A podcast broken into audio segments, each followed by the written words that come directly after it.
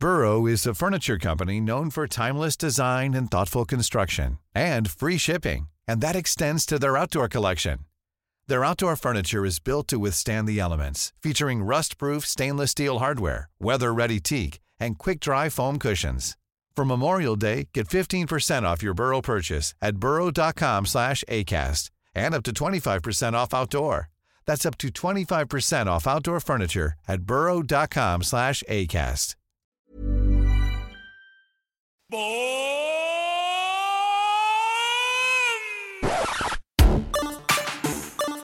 Cet épisode est parti d'un constat, observé presque par hasard lors de notre dernier épisode portant sur le marché de la musique électronique. Le circuit 2018 des festivals de musique techno a été dominé par des femmes, dont Nina Kravitz et Amélie Lance.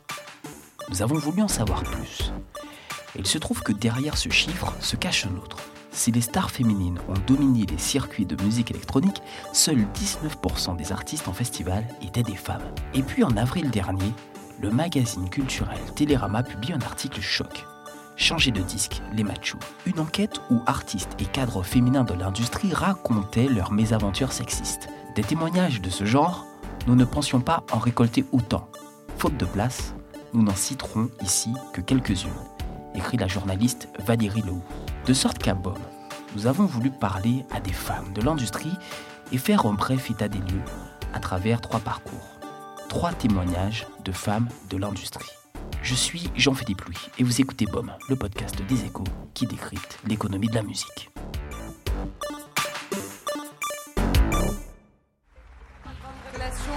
Celle qui, à mon avis, va transformer sa culotte ou son slip en porte-bonheur hein, ce soir, et il faudra la souvent.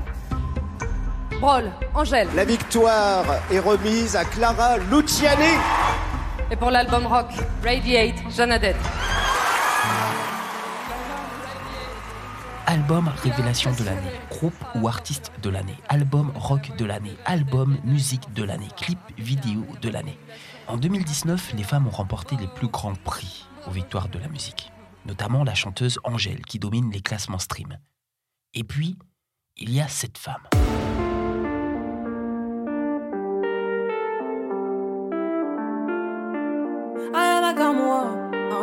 Aya Nakamura et sa chanson Jaja, reprise dans le monde entier, dont les rimes ont été reprises lors des manifestations contre les violences sexistes en novembre dernier. Une icône féministe, selon le quotidien américain The New York Times. On compte également Beyoncé, Rihanna, chanteuse la plus riche du monde devant Madonna et Céline Dion. Dans la musique pop et la musique électronique, les femmes semblent avoir pris le pouvoir depuis bien longtemps. Mais il y a encore certains domaines, certains genres que l'on considère comme farouchement masculins, à l'instar du rock, qui possède pourtant ses gloires et ses icônes féminines. Bonjour, je suis Sophie Rosemont, je suis journaliste, autrice et j'enseigne aussi le journalisme et la littérature.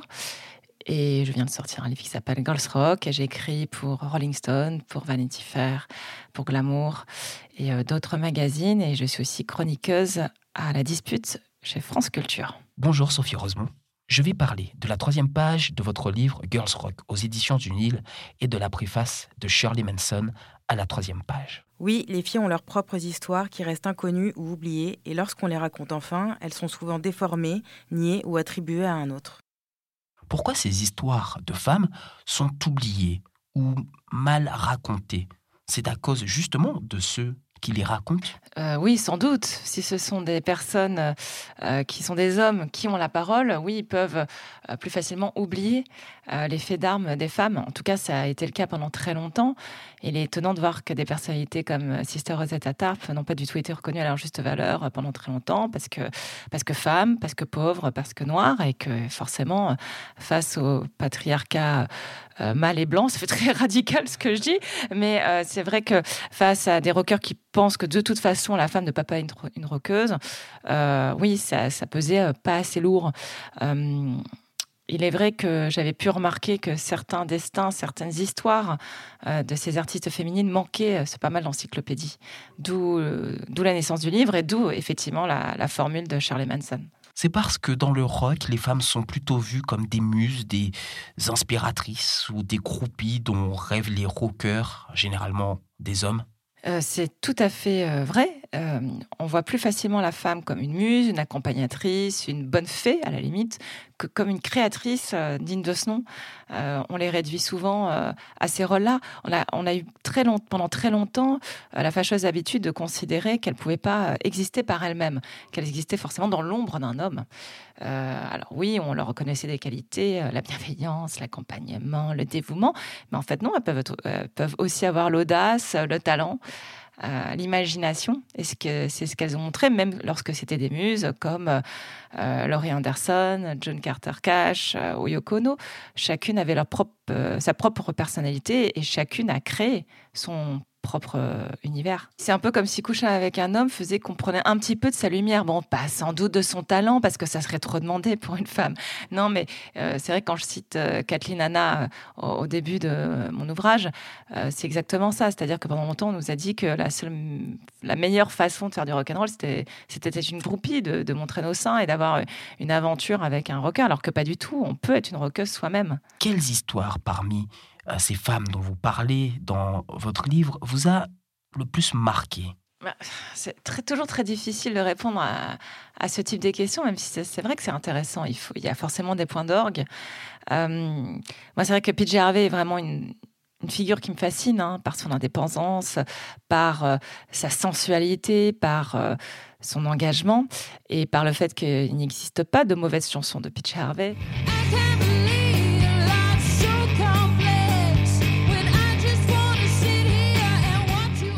Après, voilà, il y a des femmes que, je vénère, comme Johnny Mitchell, euh, comme Lydia Lunch, pour des raisons très différentes, et, ou Bessie Smith, qui pour moi était une, immense blueswoman, qui tenait un discours d'un modernisme incroyable, il y a quand même euh, quasiment un siècle. C'est tous ces petites anecdotes euh, font finalement, ce qui pour moi sort, c'est que toutes ces femmes ont dû combattre des choses, que ce soit leur solitude, comment dire, le, manque de bienveillance de l'autre, euh, parfois leur panne d'inspiration, leur manque de moyens aussi, tant matériels que financiers.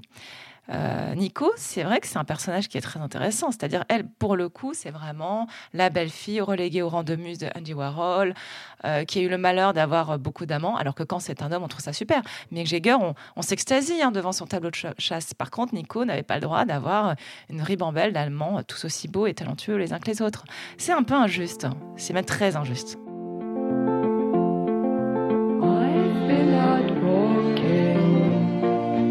Côté artistique, les femmes sont donc bien présentes dans le rock, dans la musique pop et même dans le rap, du moins un peu, avec notamment la chanteuse Chila. J'évoque les dames, ils parlent de tasse, on parle de rap, d'autres parlent de classe. Il n'y a pas de place dans le game pour les femmes. Je retourne la donne et vous donne du glam. Euh, le rock and roll, comme toutes les musiques, euh, on va dire euh, d'obédience contestataire, c'est le cas aussi du hip-hop, est censé être plus viril plus masculin.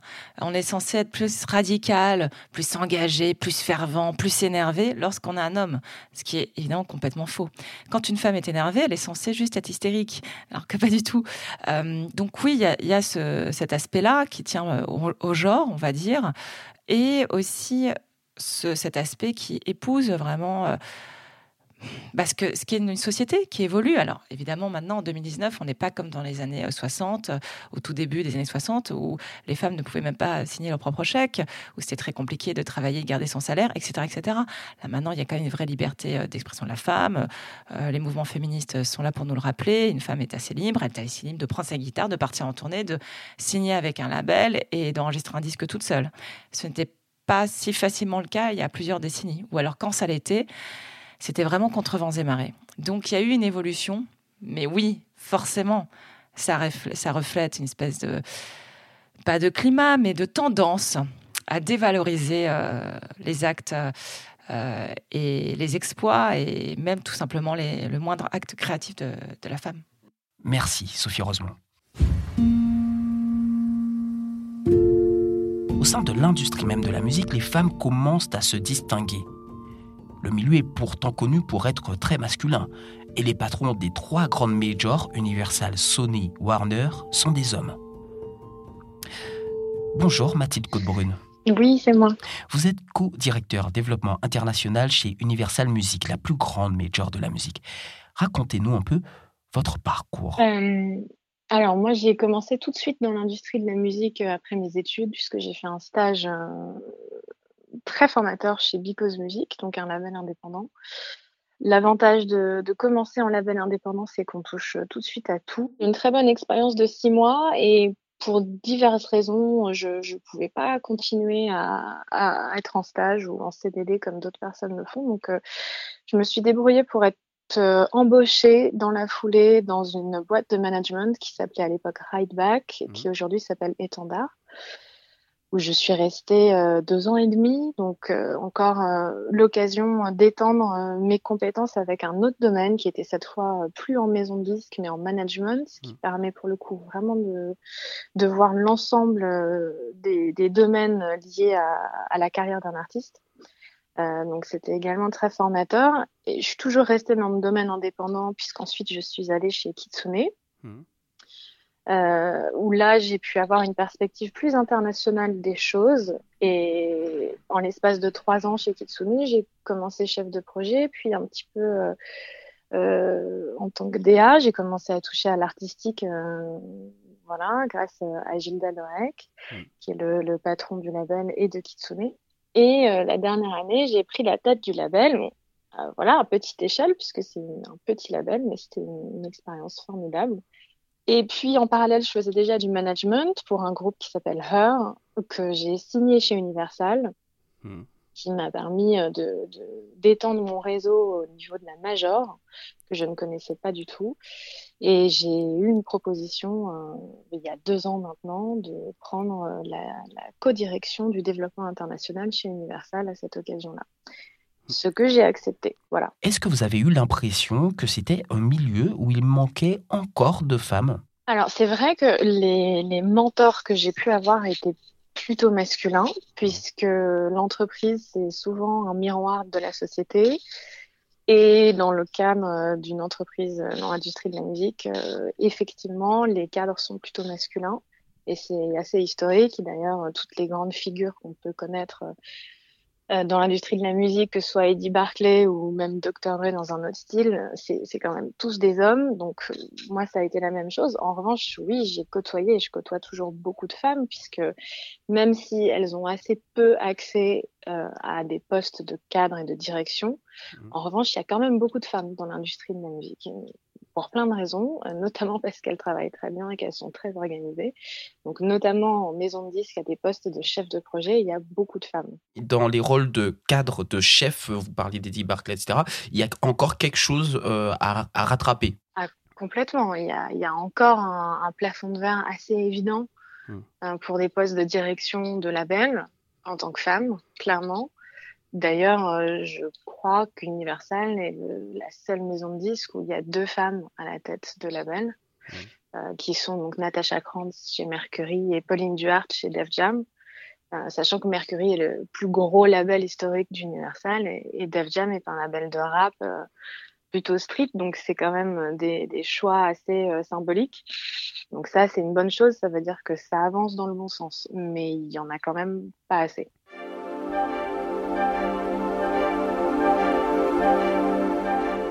Petit à petit, dans les fonctions de cadre, de producteur, de management d'artistes, les femmes se font une place.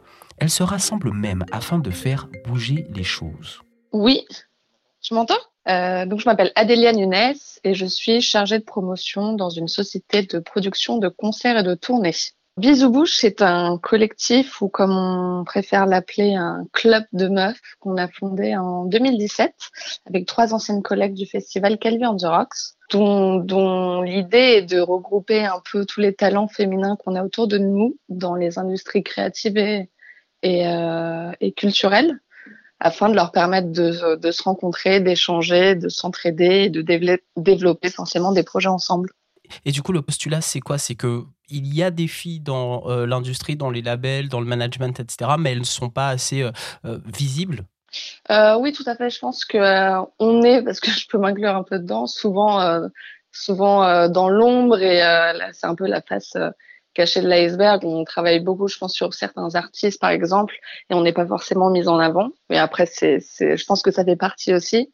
Mais le postulat de départ de Bisou Bouche était vraiment de de mettre en avant euh, tous les euh, tous les jeunes femmes un peu talentueuses qu'on a autour de nous, qui ne le sont pas forcément, euh, enfin qui ne sont pas forcément mises en mises en avant dans leurs postes respectifs ou qui typiquement n'osaient pas débuter un nouveau projet et qui ont besoin d'un soutien, d'un cercle un peu de bienveillance, d'un réseau d'entraide en fait pour leur permettre de se développer. Hmm. C'est c'est un milieu masculin l'industrie de la musique ou pas? Je dirais que je pense que les hommes sont peut-être plus mis en avant, mais en, dans, dans, dans les faits, c'est une industrie assez égalitaire, quoi. Enfin, il y a autant de femmes que d'hommes. Euh, je travaille dans une société où il y a d'ailleurs plus de femmes que d'hommes, mais, euh, mais je pense que c'est assez équilibré mais on, a, on met plus en avant euh, les hommes. Mettre plus en avant, se dire quoi? Se dire qu'ils se retrouvent plus à des postes de responsabilité? Se dire qu'ils sont plus reconnus? Ils sont plus reconnus et euh, on va peut-être parfois oublier un peu les petites mains ou les gens qui ont, ou les femmes qui ont des postes un peu moins importants mais qui ont, qui ont toute leur place dans la stratégie, typiquement. Et, euh, mm. et oui, c'est un peu, elle s'efface aussi, je pense, d'une certaine manière. Hmm. Est-ce qu'il y a une, euh, un semblant ou même une vraie euh, prise de conscience euh, du milieu là-dessus, vu qu'il y a l'initiative Bisou Bouche, il y en a d'autres Est-ce qu'il y a comme une. En ce moment, tu ressens cette. On va dire ce, ce, complètement. complètement. et il y a plein d'effectivement de petits groupes et de collectifs qui, qui, qui émergent pour donner un peu plus de, de, de, de, place en fait aux femmes dans cette industrie. Et je trouve ça très bien. Il y a aussi un autre il y a un groupe Facebook qui s'appelle So, qui est vraiment un, network composé que par des femmes dans la musique et qui est hyper efficace, qui, qui permet d'échanger sur des pratiques de travail. C'est hyper pro, mais euh, on sent qu'il y a quand même beaucoup de bienveillance et de confiance euh, et on peut échanger sur plein de sujets. Euh, oui, je pense que ça avance. Dans, mon travail après, je suis dans une entreprise qui est très, euh, qui, est, qui, vraiment équilibrée à ce niveau-là, qui est égalitaire, donc j'ai aucun souci là-dessus. Mais mais ça n'a pas toujours été le cas. Et je pense que oui, ça change, les mentalités commencent à changer, les langues se délient un peu sur sur pas mal de, de sujets et les femmes dans la musique commencent à de plus en plus en parler. Nous, on a eu pas mal de filles dans Bisous Bouche qui nous ont qui avaient besoin de conseils là-dessus sur comment gérer tel ou tel boss euh, qui était euh, qui était pas forcément euh, qui était qui avait des, des propos un peu un peu cachés et c'est je pense que le fait d'en parler déjà ça ça permet de changer un peu au fur et à mesure les mentalités et d'avancer vers quelque chose de mieux. Quoi. Merci Adélia Nunez.